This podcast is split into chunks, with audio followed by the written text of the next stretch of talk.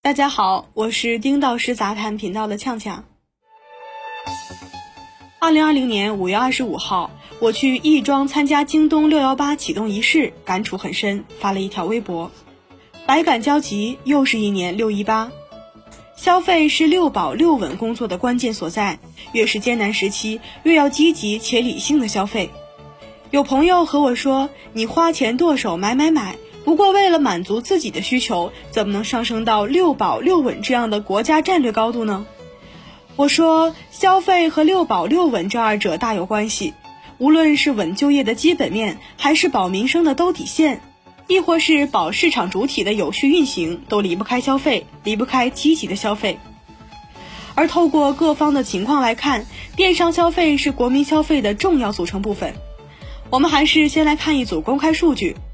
二零一八年，中国社会消费品零售总额实现三十八万零九百八十七亿元，增长百分之四，保持平稳较快发展势头。消费连续五年成为经济增长第一动力，对经济增长贡献率超过百分之七十六点二。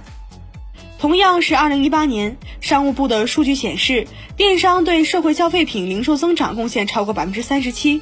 二零一九年，我国网络商品销售额首次突破十万亿。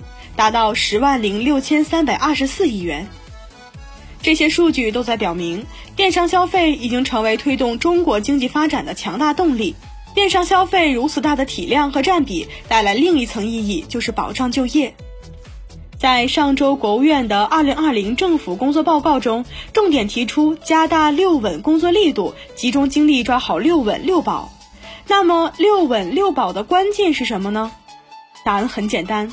排名第一的就是就业，只要就业基本盘不出问题，那么中国经济稳中向好的态势就不会变。我们通过电商消费盘活了市场经济，让各种形态的市场主体可以活得更好，自然而然的就能创造海量的就业。这是一个简单的逻辑，我不想过多的解读。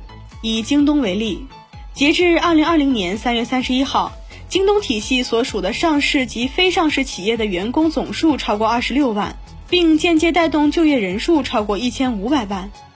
阿里带动的就业数据更为可观，阿里巴巴中国零售平台创造了四千零八十二万个就业机会，同比增长百分之十点八九，其中包括一千五百五十八万个交易型就业机会，两千五百二十四万个带动型就业机会。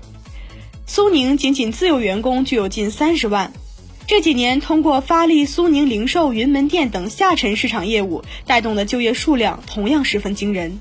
拼多多截止二零一八年年底，活跃商户数量达三百六十万，较二零一八年三月三十一号的约十万的活跃商家增加到二百六十万，预计带动全社会新增就业岗位超过一千万个。美团的数据显示，通过核心业务与扶贫工作的结合，二零一八年美团点评共带动劳动就业机会一千九百六十万个，其中包括二百七十万个配送就业机会。而就在今年的疫情期间，美团又招了一百万骑手。这些数据虽然很枯燥，但通过枯燥的数据可以看出，中国主要的几大电商平台这几年最主要的贡献就是一手促消费，一手带就业。当然，这二者是一个相关联的整体关系。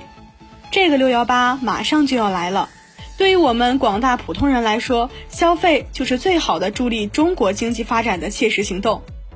以上就是本期所有内容。本文作者丁道师，欢迎订阅我们的频道，我们下期见。